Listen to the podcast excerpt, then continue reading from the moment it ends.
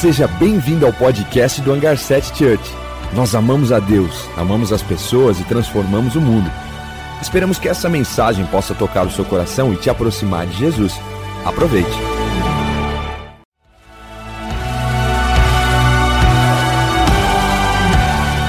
Seja bem-vindo ao podcast do Hangar 7 Church.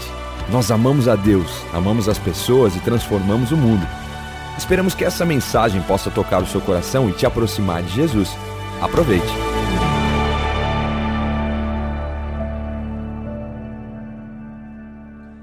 Bom dia, Hangar 7. Muito bom nós estarmos aqui nessa manhã, na Concha, no parque, onde nós começamos a nossa história. E como tem sido incrível esse tempo que Deus está nos levando a viver esse processo de deserto antes de nós chegarmos nesse novo lugar, nessa nova terra prometida. A gente sabe que o deserto, a gente tem que mudar nossa mentalidade sobre o deserto, porque às vezes a gente pessoas se assustam no deserto ou murmuram no deserto ficam 40 anos, mas nós temos que dar boas-vindas ao deserto, porque a gente sabe que o deserto é só um momento, é uma passagem, é uma transição. Dificilmente você vê casas, prédios num deserto. É claro que quando eu fui em Las Vegas, é um deserto americano, um deserto intencional, onde a cultura americana é interessante porque eles usam do deserto criam um, um, turismo a partir do entretenimento, cassinos, etc. Tem muitas coisas boas no, no, em Las Vegas, mas também não tantas coisas boas. Eu me recordo quando eu tive com a minha família no, em Las Vegas, à noite, né, não tinha sol mais, e quando nós saímos para fora tinha 50 graus o nosso celular dizendo a temperatura, era muito calor, a ponto de você ter que atravessar de um prédio para o carro ou de um prédio para o outro, era aquele desafio, né? Então, tirando essa parte hollywoodiana dos Estados Unidos, o deserto não é um lugar de você construir sua casa, de você construir seu fundamento. Ao contrário, é um lugar de você aproveitar o máximo dele para você estar pronto para a terra prometida. É, Jesus passou pelo deserto antes do seu ministério. Davi do deserto foi para o palácio. Abraão passou pelo deserto. Elias passou pelo deserto. Muitos desertos na Bíblia nós podemos aprender. E por isso nós estamos começando essa nova série do Hangar, o deserto, tem a ver com o que a igreja está vivendo hoje e que vocês, cada um de nós, possamos aprender o máximo desse deserto para a gente poder chegar na Terra Prometida, seja um novo prédio do Hangar, ou seja uma nova profissão, seja algo que Deus está te chacoalhando nesse período para que você possa pisar nesse lugar que Ele já tem para você como Terra Prometida.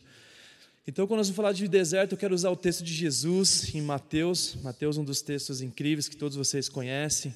Mateus 4, na verdade, conta a história do deserto, mas antes disso, Mateus 3, João Batista fala que é chegado aquele que vai trazer o reino dos céus, que é através de Jesus, que acontece o batismo, onde é revelado o Filho amado, aquele que eu me alegro, né? onde Deus, no próprio batismo de Jesus, e depois a continuação de Mateus 4, que é o deserto, vai para o 5, é onde começa o ministério de Jesus. Então, antes de Jesus começar toda a estrutura do ministério dele, ele vai para o deserto e é interessante porque ele estava de jejum, né? E o jejum não te livra do deserto, mas te fortalece para que você possa vencê-lo, né? Então, sabe uma das coisas que eu tenho aprendido bastante com o deserto é que no deserto a gente não tem que se preocupar para onde nós, você está indo, e sim quem Deus está te tornando. O deserto é para Deus formar algo em você para que você possa estar pronto para esse lugar. Então, para nós lermos em Mateus 4, versículo 1 ao 11, diz assim: Então Jesus foi levado pelo Espírito ao deserto para ser tentado pelo inimigo. Depois de jejuar 40 dias e 40 noites, teve fome. O tentador aproximou-se dele e disse: Se és o filho de Deus, manda que essas pedras se transformem em pães. Jesus respondeu: Está escrito: Nem só de pão viverá o homem, mas de toda a palavra que procede da boca de Deus. Então o inimigo levou a cidade santa, colocou na parte mais alta do templo e lhe disse: Se és o filho de Deus, joga-te daqui para baixo Pois está escrito: Ele dará ordem aos seus anjos e ao seu respeito, e com as mãos deles o segurarão, para que você não tropece em nenhuma pedra. Jesus respondeu: Também está escrito: Não ponha à prova o Senhor, o seu Deus. Depois o inimigo levou um monte muito alto e mostrou-lhe todos os reinos desse mundo e o seu esplendor. Ele disse: Tudo isso te darei se prostrares e me adorares. Jesus lhe disse: Retira-se, Satanás, pois está escrito: Adore somente o Senhor, o teu Deus, e só a ele preste culto. Então o inimigo o deixou e os anjos vieram o servir. Uau, que texto que a gente pode aprender muito com ele. Sabe, esse texto mostra facilmente que Jesus não se movia por necessidade, sim por propósito. Em todo tempo, o inimigo ele usa, parece que as mesmas artimanhas. A gente às vezes se confunde achando que Deus está nos testando, que Deus está nos tentando, mas biblicamente Deus não nos testa, Deus não nos tenta. Em todo texto a gente usa é, textos que dizem, como Tiago 1, é, 13 ao 14, diz assim: Quando alguém for tentado, jamais deverá dizer, Estou sendo tentado por Deus, pois Deus não pode ser tentado pelo mal e a ninguém tenta. Cada um, porém, é tentado pelo próprio mau desejo, e sendo por ele arrastado e seduzido. Então, esse desejo, tendo concebido, dá luz ao pecado, dá luz à falha, após ter sido consumado, gera morte. Em 1 João 16, 17 também diz: Pois tudo o que há no mundo, a cobiça da carne, a cobiça dos olhos, a ostentação dos bens, não provém do Pai, mas do mundo. E o mundo, a sua cobiça passa, mas aquele que faz a vontade de Deus permanece para sempre. Então é fato que nós não somos tentados por Deus, mas o inimigo sim nos tenta, nos oferece a, a influência desse mundo, o sistema mundo, para nos tirar do propósito de Deus. Por isso que Jesus não se movia por necessidade, sim por propósito. E o que eu quero dizer é que, a mesma forma que ele tentou a Eva, ele também tenta Jesus. Quando ele trabalha na identidade, confrontando Jesus. Se realmente você é filho de Deus, Pede para essas pedras virarem pães. E você percebe facilmente que ele foi tentado pelo paladar, mas confrontando a identidade. E ele faz a mesma coisa com Eva. Ele fala assim: se você comer desse fruto, número um, paladar, sentimento, sensação, quer dizer, ele fala assim: você será como Deus. Ou seja, também é a confusão de identidade. Tipo assim, se você tem desejo de ser como Deus, come desse fruto que você vai ser como Ele. E Jesus, no tipo, no sentido de se você realmente é filho de Deus, então a gente sempre é tentado pelo inimigo na questão da nossa identidade. Se você é filho de Deus, por que está passando por isso a ponto de você não ter pão para você comer? E o pão naquela, naquela época significava muitas coisas, uma delas é a necessidade básica, que é a economia. A economia era medida por por ceifa, por pão, por, por, por grãos, né? Então você percebe facilmente que Jesus estava ali naquele, naquele confronto de tipo assim: se realmente você é filho de Deus e veio trazer uma transformação social, por que, que você está passando por isso agora? Por que, que você não está tendo agora nem para sobreviver? Você não tem nem para você, imagina para os outros. Mas Jesus, ele sempre usou a palavra de Deus para confrontar. A maior arma nossa é a palavra de Deus, como fala em, em Efésios 6, 10. Começa dizendo que a, a, palavra do Espírito é a palavra que é a espada do Espírito, que é a única que você pode usar. Por isso que ele falava, está escrito. Né? Então, quando Jesus ele confronta o inimigo, ele confronta com ousadia, dizendo assim: cara, mas, mas peraí, nem só de pão viverá o homem, mas sim toda a palavra que procede da boca de Deus, ou seja, o que me fundamenta, o que me alimenta, o que move minha economia é a palavra de Deus e não quem eu sou. Não é que eu sou filho ou não, eu vou, eu vou, eu vou ser confundido por, por esse sistema que me aprisiona na economia. Então, muitas vezes, talvez nós estamos num deserto na nossa vida e na primeira fase dela a gente já está travado que é onde mexe na nossa economia, onde nós ficamos preocupados: será que realmente Deus está olhando para mim? Se Ele não está percebendo a dificuldade financeira que eu passo, a minha economia está de ponta cabeça, ou às vezes eu não tenho nenhum pão. Só que quando nós olhamos para a palavra de Deus e fundamentamos nela, a gente percebe que Deus ele está sempre multiplicando pão e peixe todas as vezes que a gente precisar. Por isso que a oração do Pai Nosso é essa: nos deu pão nosso de cada dia, é do, diariamente isso. Então, quando eu estou fundamentado na palavra de Deus, eu não faço como aqueles que não conhecem a Deus, que fica preocupado com o que comer, com o que beber e com o que se vestir. Facilmente eu entendo que Deus, através da Sua palavra, tem o sustento nosso de cada dia e a nossa preocupação deveria ser só em buscar o reino dele, em primeiro lugar, a Sua justiça, as demais coisas serão acrescentadas.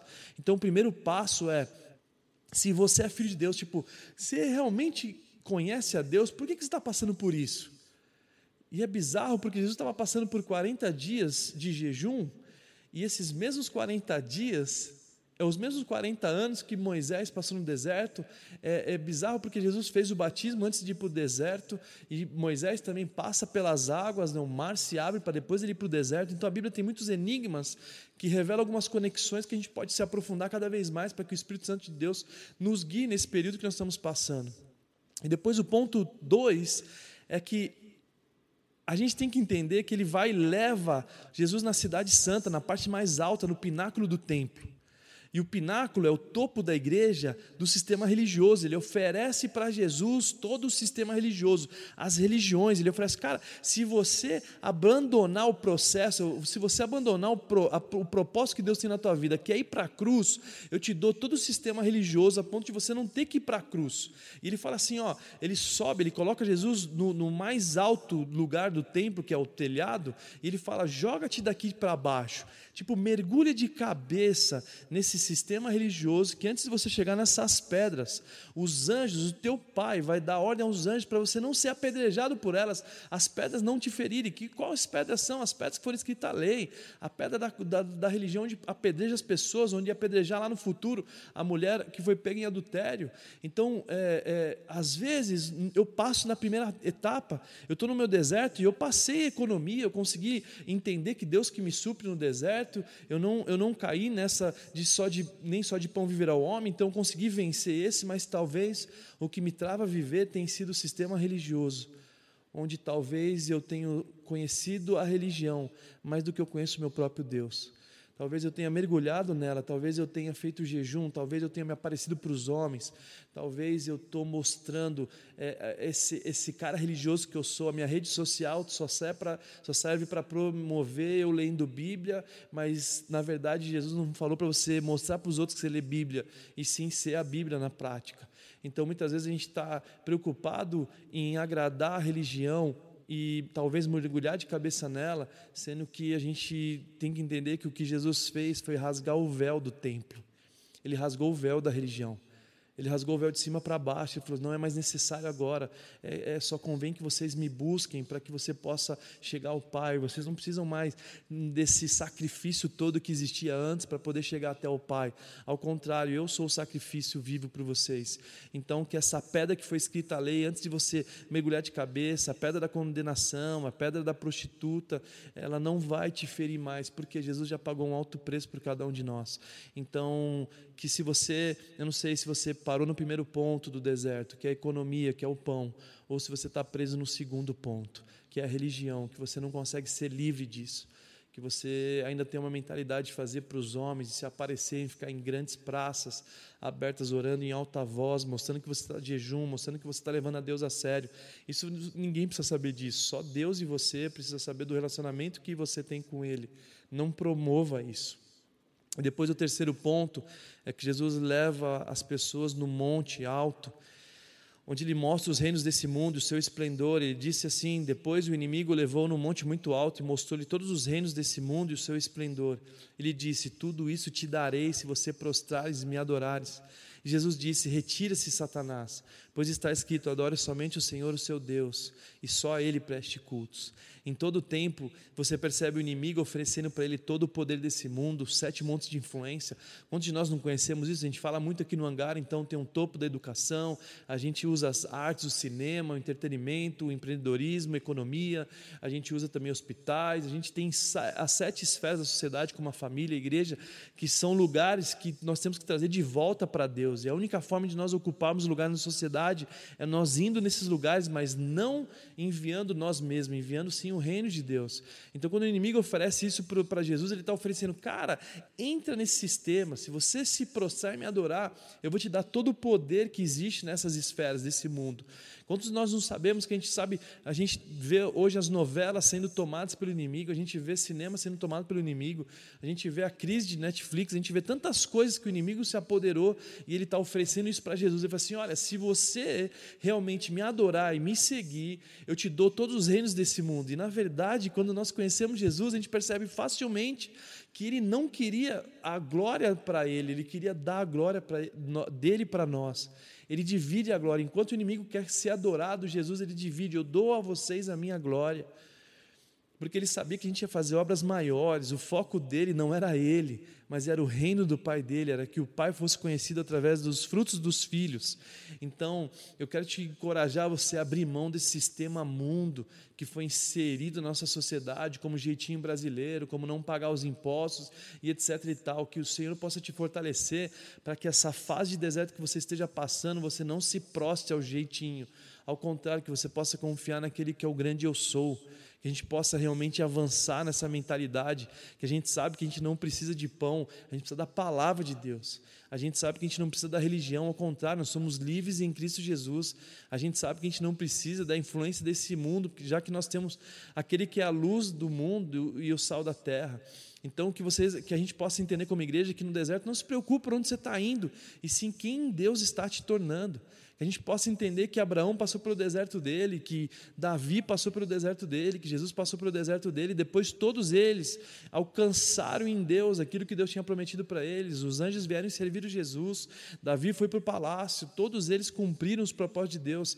Então, que você possa não ser mais influenciado pelo inimigo, não mais tentado por ele, seja qual área for. A gente sabe praticamente todas as vezes que a gente sabe que existe uma tentação ao nosso derredor, é o inimigo nos influenciando para a gente poder se prostrar e adorar Ele. Então seja firme e forte. Eu sempre costumo dizer que o inimigo você pode orar, expulsar ele, que ele vaza, mas a tentação não, a tentação nós que temos que correr dela. Eu nunca me esqueço, eu, tenho, eu, eu, faço regime a vida inteira, depois dos meus 20 anos, e quando eu vou em alguma festa, algum casamento, eu tenho aquelas mesas, aqueles banquetes de doce, que para mim é um desafio absurdo. Eu posso estar naquele lugar, naquele ambiente cheio de doce, e falar: Deus, em nome de Jesus, eu repreendo esses doces. Os doces não vão sair do lugar. Ao contrário, eu que tenho que fugir de lá, porque senão daqui a pouco eu, eu, eu, eu vou cometer os meus erros. Então, é diferente quando você vê o inimigo. Então, você resiste ao diabo, você resiste ao inimigo, ele fugirá de vós. Mas a mesa de docinho, você que tem que correr dela assim como José do Egito fez, assim como homens que se posicionaram, como Daniel, fugiram da aparência do mal. Então eu fujo da aparência do mal, mas o inimigo eu posso orar e repreender, que a gente, a gente sabe que nós temos autoridade para isso, mas caso ao contrário, a gente precisa entender facilmente que a gente é fraco e que nós precisamos de Jesus nesse momento, porque senão a gente vai ser realmente enganado pelo inimigo e a gente vai perder isso e vamos ser envergonhados. Então, que a palavra de Deus seja realmente o nosso nossa estrutura para que a gente possa é, é, vencer as obras do inimigo. Hebreus 4, 15, 16 também fala, pois nós temos um sumo sacerdote que não possa compadecer das nossas fraquezas, mas sim alguém que, como nós, passou por todo tipo de tentação, porém sem pecado, sem falha alguma. Assim, aproximamos do trono da graça com toda a confiança, a fim de recebermos misericórdia, encontrarmos a graça que nos ajude no momento da necessidade. E agora eu quero ler de novo o texto de Tiago 1, 13 14. Quando alguém for tentado, jamais deverá dizer: Estou sendo tentado por Deus, pois Deus não pode ser tentado pelo mal, e a ninguém atenta. Cada um, porém, é tentado pelo próprio mau desejo, sendo por ele arrastado e seduzido. Então, desse jeito, tendo concedido dar a luz ao pecado, e o pecado, após ser consumado, gera morte. Sabe, o nosso desejo agora é que você possa vencer o deserto que você esteja passando, seja qual for esse deserto. Que você possa ter a convicção de Deus, que Deus possa te dar sabedoria e ciência para que você possa entender e gerar relacionamento dele através da sua própria palavra que você não possa perder o teu coração a partir dos manjares que o inimigo tem nos oferecido no deserto. Seja qual for fase da vida, às vezes você está vivendo uma vida maravilhosa, então que você também possa se fortalecer a ponto de você não se prostrar a isso e que você possa vencer toda a tentação que muitas vezes na jornada de fé nossa é inserida na sociedade e muitas vezes nós caímos nessa cilada. Eu quero terminar esse, essa ministração falando sobre Tiago 1,12, é, eh, que fala assim: Feliz o homem que persevera na provação, porque depois de sendo aprovado, receberá a coroa da vida que Deus prometeu aos que amam. Amém? Quero convidar você a ficar de pé para nós orarmos juntos e que a gente possa ser esse homem feliz que perseverou na aprovação e que depois que a gente foi aprovado, a gente possa receber a coroa da vida que Deus nos prometeu àqueles que o amam. Pai, nós te agradecemos por esse privilégio de estarmos aqui, Pai. Nos ajuda, sabemos usarmos a sabedoria e o temor a Deus para que a gente possa vencer as astutas do inimigo, Pai. Que o Senhor possa nos dar sabedoria para nós vencermos o pão, vencermos o templo, a religião e também vencermos a influência desse mundo. Que nós possamos ter humildade para combater a influência do mundo. Que nós possamos te conhecer para saber que o Senhor nos fez livre da religião. E que nós possamos confiar que o Senhor está sempre disponível, Pai, para multiplicar pão e peixe na nossa vida. Então, que o Senhor possa nos fortalecer nesse momento e que a gente possa avançar de forma sobrenatural, como a gente nunca foi antes, Pai. É isso que eu te peço em nome de Jesus. Amém.